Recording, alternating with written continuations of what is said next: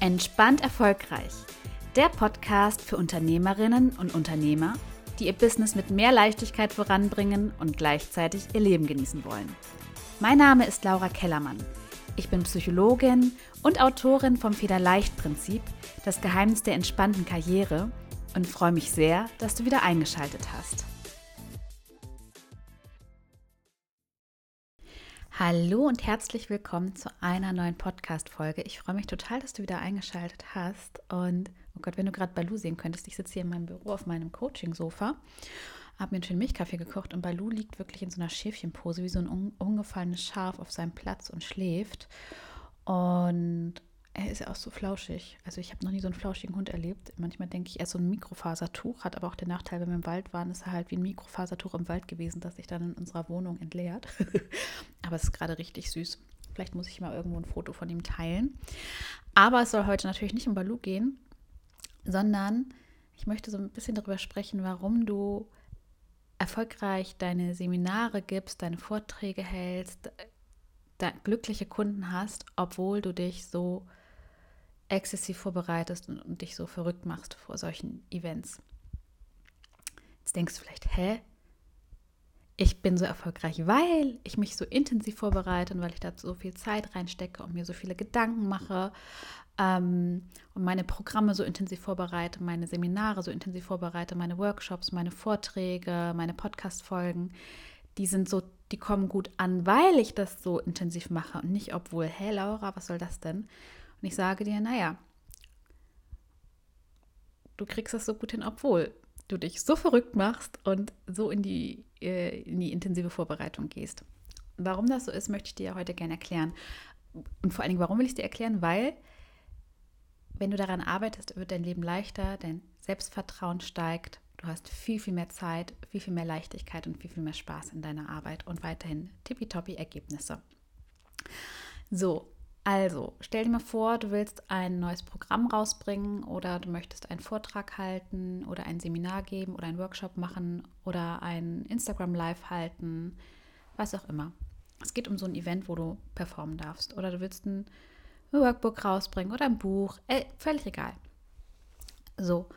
Und das willst du natürlich richtig gut machen, weil du willst ja den Erwartungen gerecht werden. Und da geht es dann schon los, dass da so dein perfektionistischer Anteil durchkommt, ähm, und mehr oder weniger bewusst oder unbewusst die Angst zu versagen, die Angst, den Erwartungen nicht gerecht zu werden, die Angst, es nicht gut genug zu machen. Die einen kriegen das bewusster mit als die anderen. Also du merkst, dass dann vielleicht auch schon erste Gedanken auftauchen, Ängste in Richtung, was ist, äh, wenn ich den Kunden nicht gerecht werden kann, was ist, wenn der Kunde denkt, dafür habe ich so viel Geld ausgegeben. Ähm, solche Ängste können das sein. Was ist, wenn sich jetzt herausstellt, dass ich das doch nicht so gut kann? Ne? Imposter-Syndrom kickt rein. Was ist, wenn das nicht professionell ist, was ich mache? Was ist, wenn ich dann äh, wie jemand wirke, der inkompetent ist oder der sich nicht viel Mühe gibt? So. Da kicken also diese Ängste und Sorgen rein und du fühlst dich unsicher. Dieses Gefühl ist sehr unangenehm, wirst du mir recht geben. Das Gefühl willst du nicht haben. Also was tust du? Du willst Sicherheit kriegen. Was tust du, um Sicherheit zu kriegen? Du fängst an, dich intensiv vorzubereiten und in die Kontrolle zu gehen. Du willst es kontrollieren, indem du dich intensiv vorbereitest, indem du versuchst, alle Eventualitäten im Blick zu haben. Also oftmals haben wir das Gefühl, Overthinking gibt uns ein Stück weit Kontrolle zurück, weil wir alle Eventualitäten im Kopf haben und berücksichtigen. Aber eigentlich ist es nichts anderes als Grübeln und wir befinden uns in einer Grübelspirale und seltenst kriegen wir dadurch ähm, ein Gefühl von Sicherheit. Seltenst äh, ist das Problem, äh, ist das lösungsorientiert, sondern wir drehen uns einfach im Kreis, malen uns Worst-Case-Szenarien aus und stressen uns damit einfach nur noch viel, viel mehr. Also unser Stresslevel steigt, wir können uns eigentlich viel schlechter dadurch konzentrieren. Wir haben Angst und wenn wir so hochgradig gestresst sind, liefern wir eigentlich nicht mehr so gut ab, als wenn wir in einem mittleren Stressniveau sind. Also Stress ist per se nicht schlecht. Wenn wir so zenartig tiefenentspannt sind, ist es schon auch schwierig, sich zu konzentrieren. Also stell dir mal vor, du liegst richtig tiefenentspannt auf der Massageliege oder im Urlaub und hast schon zwei Wochen Urlaub gemacht und liegst da so richtig tiefenentspannt. Also das ist so kein Zustand, wo du gut konzentriert arbeiten kannst, weil du so runtergefahren bist. Aber wenn du so richtig gestresst bist und in so einem Panikmodus bist ein Stück weit, ist es halt auch schwer, äh, fokussiert zu arbeiten und gute Lösungen zu finden. So, und so ein bisschen auf dem Level befindet man sich dann ja stellenweise auch, wenn dann so mehr oder weniger bewusst die Angst reinkickt, was ist, wenn ich versage, was ist, wenn es nicht gut genug ist, was ist, wenn ich den Erwartungen nicht gerecht werde, was ist, wenn ich was falsch mache, ja, Perfektionismus. Und wie gesagt, das kann sich dann einmal äußern, indem dann so ein Overthinking stattfindet. Wir also versuchen, alle Eventualitäten ähm, ähm, zu berücksichtigen und das ganz stark durchdenken. Und ähm, ja, und dieses Overthinking gibt uns aber das Gefühl, wir beschäftigen uns ja damit und denken, das gibt uns Kontrolle, aber gleichzeitig verunsichert uns das dann ja nur noch mehr und kann halt sehr zeitintensiv sein, kann uns auch sehr hemmen, ähm, kann uns davon abhalten, abends einzuschlafen. Den Schlaf brauchen wir, um erholt zu sein, um ähm, ja, leistungsstark zu sein, um leistungsfähig zu sein, um uns gut zu fühlen. Ja, das kickt also schon mal rein und dann bereiten wir uns intensiv vor. Weil, okay, wir müssen uns nur intensiv genug vorbereiten, wir müssen uns nur gut genug mit den Themen beschäftigen, wir müssen nur genug machen, wir müssen nur genug leisten, wir müssen nur genug Zeit und Energie und Hirnschmalz reinstecken, dann passt das schon. Ne? So, das lernen wir auch so ein Stück weit hier in der Schule und im Studium, dieses, ich muss nur genug machen, äh, ich muss mich nur genug anstrengen, ähm, gib dir Mühe, sei fleißig, dann, dann klappt das schon mit dem Ergebnis. Und ja, das hat dann oft zur Folge, also ich beobachte das bei vielen, die stehen dann zum Beispiel, wenn sie so ein Seminar halten, viel früher auf. Keine Ahnung, stell dir mal vor, du musst das um elf halten, dann stellen die sich einen Wecker auf fünf, bereiten das total vor, ähm, halten das dann. Und ähm, je nachdem, wie hoch, ich sag mal, ähm, wie tief man dann drin steckt, äh, ist es so, dass es vielleicht nach ein paar Mal nachlässt und besser wird und man so merkt, so, okay, es klappt. Aber bei vielen ist es auch so, dass sie das immer wieder machen, auch wenn es ähnliche Themen sind, dass sie halt super früh aufstehen, ganz, ganz viel Zeit einplanen, um sich vorzubereiten, ganz, ganz viel Zeit unbewusst einplanen, um sich verrückt zu machen und dann halt in dieser exzessiven Arbeit und Vorbereitung aufgehen, dann Verabredungen absagen, Sport canceln, weil sie das Gefühl haben, nein, ich muss wirklich jede Minute nutzen, um mich jetzt darauf vorzubereiten, weil dann so ein bisschen die Sorge ist, oh Gott, was ist, wenn ich mich nicht gut genug vorbereite und dann versage? Das könnte mir nie verzeihen, wenn ich aus Faulheit, aus Bequemlichkeit, aus mangelndem Arbeitseinsatz keine guten Ergebnisse liefere. Was ist, wenn ich mich nicht genug anstrenge und deswegen mich nicht intensiv genug vorbereite und deshalb versage? Sondern ist dieses Event, sie machen das, ähm, haben häufig dann auch, häufig aber nicht immer, auch rigide Strukturen, wie das dann ablaufen muss, weil dieser Plan ihnen ja Sicherheit geben soll, aber der ist häufig dann auch so rigide, ähm, dass sie gar nicht flexibel reagieren können. Und wenn dann mal eine Zwischenfrage kommt oder irgendwas anders läuft, löst das halt ganz, ganz viel Stress aus, weil sie ja eigentlich diese Strukturen brauchen, um sich sicher zu fühlen. Also sich diese Strukturen im Außen suchen, um sich innerlich sicher zu fühlen. So, und wenn das Ding dann durch ist und es ist gut gelaufen, dann kommen Gedanken aller, das hat jetzt so gut geklappt, weil ich mich so intensiv vorbereitet habe, bei einigen kommen, einige freuen sich, einige sind stolz, dass sie es hingekriegt haben. Viele ähm, sind dann aber auch sehr selbstkritisch und denken, ach, das wäre noch besser gegangen und das wäre noch besser gegangen das wäre noch besser gegangen. Also egal wie gut es läuft, dass dann wirklich so auch der Kritiker aktiv wird, der Innere und sagt, was noch besser läuft. Und was passiert, wenn jemand anderes das kritisch äußert, eine Kritik äußert? Da gibt es auch unterschiedliche Reaktionen von, ähm, ach, wundert mich gar nicht, weil ich habe, so wie ich kann besser mit Kritik umgehen als mit Lob, weil ähm, so toll bin ich ja eh nicht. Gerade so, wenn das Imposter-Syndrom sehr ausgeprägt ist, dann ist eher so Kritik, okay, ähm, macht mich fertig, aber habe ich schon mit gerechnet. Lob, äh, wie geht man damit um? Äh, und andersherum gibt es aber auch viele, die dann von der Kritik schwer getroffen sind, weil sie denken, ja, da, da wird dann so der Confirmation Bias aktiv, ja, da ist der Beweis, ich bin nicht gut genug. Ähm, hätte ich mich mal noch besser vorbereitet. So. Und was, was du merkst, ist, alle Wege führen im Rückschluss auf die Vorbereitung. Also dieser Gedanke, ich muss leisten, ich muss mich vorbereiten. Das heißt, wenn es gut läuft, denkst du, das ist so gut gelaufen, weil ich mich so krass vorbereitet habe. Wenn ein Poster dazu ne, noch reinkickt, kommt vielleicht auch noch ja und die Leute sind, sagen es auch nur so, so, weil sie mich sympathisch finden. Deswegen sagen die, dass ihnen das Seminar gefallen hat. Wenn es dann nicht so gut läuft, augenscheinlich, und jemand einen Änderungswunsch hat, eine Kritik hat, dann kommt direkt, das ist, weil ich mich nicht intensiv genug vorbereitet habe. Ich hätte mich noch mehr vorbereiten müssen. Ähm, oder eine Variante, die, die auch manchmal reinspielt, die passt jetzt hier nicht so rein, aber es gibt auch das Gegenteil von exzessiver Vorbereitung, sich gar nicht vorbereiten und alles last minute machen. Da würde dann kommen, das liegt daran, ich habe mich mal wieder nicht genug vorbereitet, deswegen hat es nicht geklappt. Äh, was stimmt nicht mit mir? Ich hätte es noch besser machen können. Oder aber es hat geklappt, das war Glück, das war Zufall, ich war ja nicht vorbereitet. Mein Gott, das hat trotzdem irgendwie funktioniert. Oh, das kriege ich doch nie wieder hin. Ähm, so, aber wir bleiben bei der exzessiven Vorbereitung. Das heißt, dieses Planen, dieses sich intensiv vorbereiten, dieses Overthinking, das sind alles Strategien, die dir im ersten Moment Sicherheit geben. Beziehungsweise du versuchst die Situation zu kontrollieren, du hast Angst, also versuchst du zu kontrollieren und dadurch Sicherheit zu erlangen. Das Problem ist, das gibt dir zwar kurzfristig Sicherheit, aber erhält langfristig deine Unsicherheit aufrecht, weil du ja nie die korrigierende Erfahrung machst, dass es auch mit weniger Vorbereitung gut klappen würde.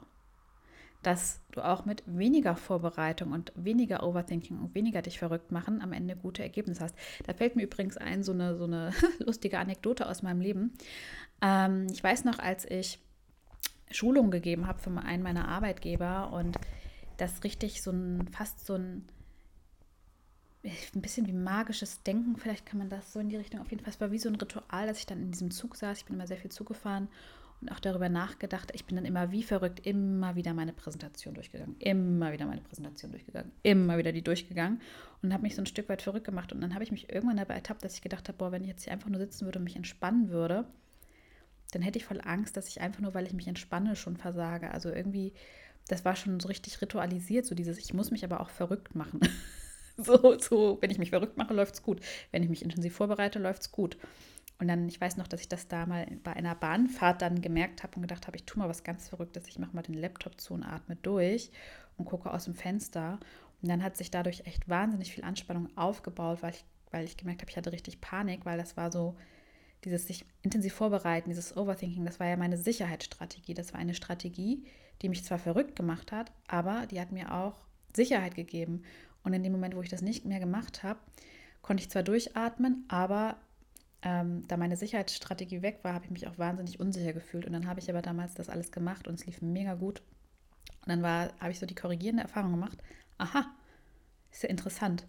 Äh, ich kriege das auch hin, ohne durchzudrehen, ohne mich verrückt zu machen, ohne mich wie verrückt vorzubereiten. Ähm, ich kann mich auf mich verlassen, auf mein Können, auf meine Leistung. Ich kann auf mich selber zählen. Ich bin genug, ich reiche.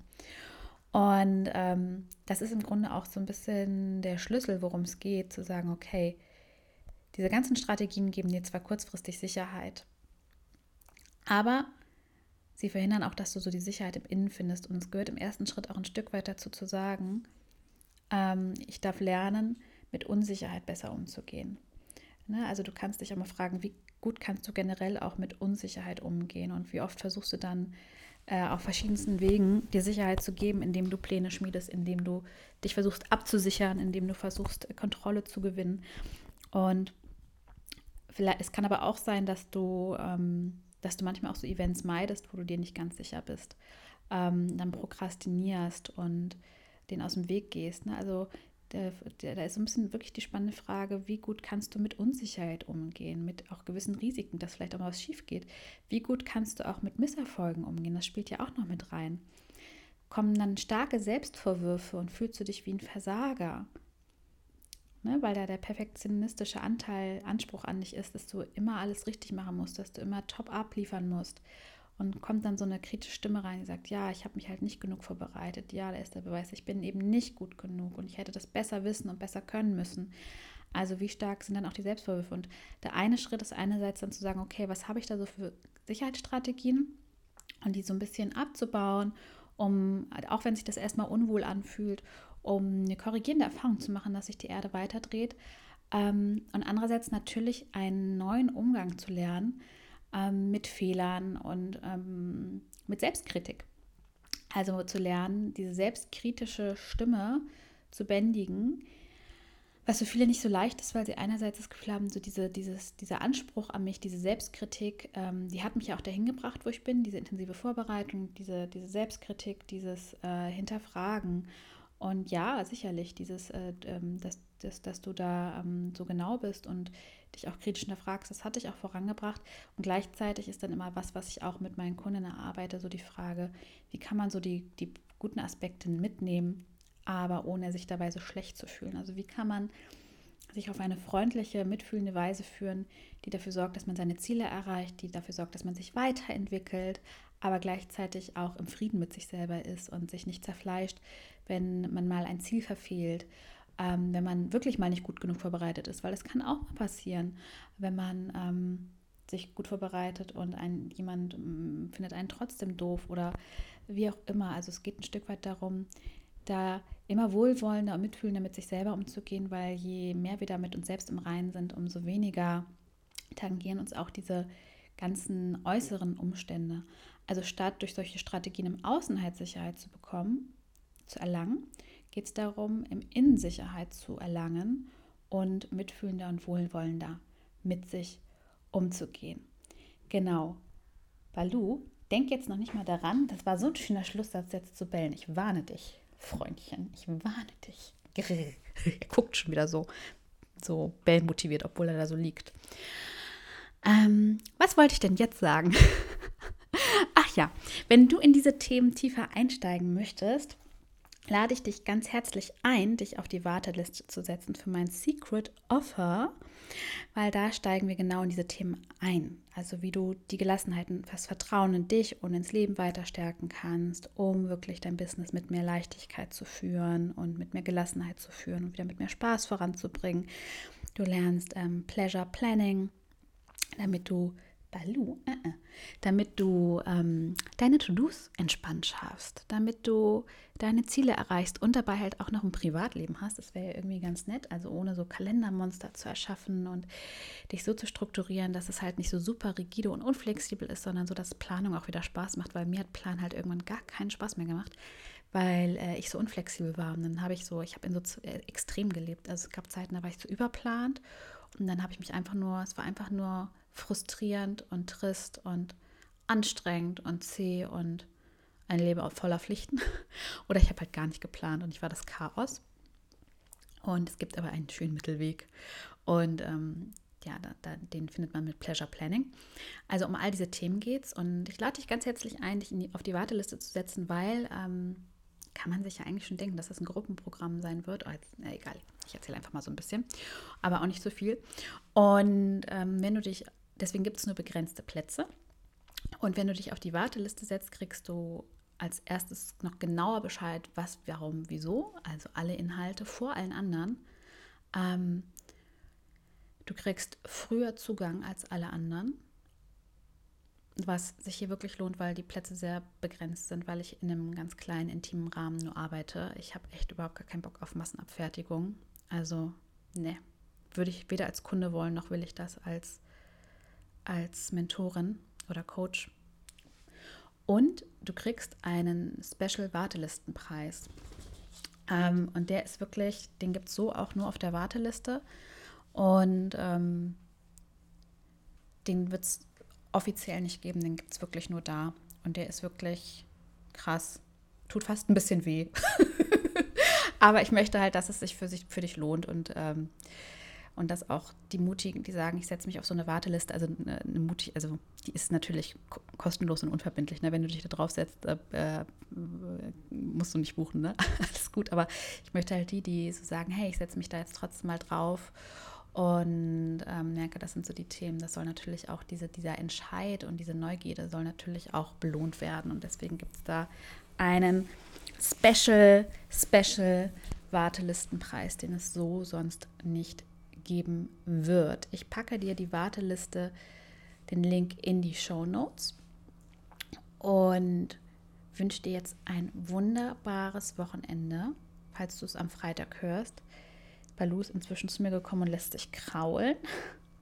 Ich glaube, wir müssen hier gleich eine, eine Schmuse-Session einlegen. Ich wünsche dir auf jeden Fall ein schönes Wochenende oder einen schönen Tag, je nachdem, du, wann du die Folge hörst. Lass es dir gut gehen und bis zum nächsten Mal. Deine Laura.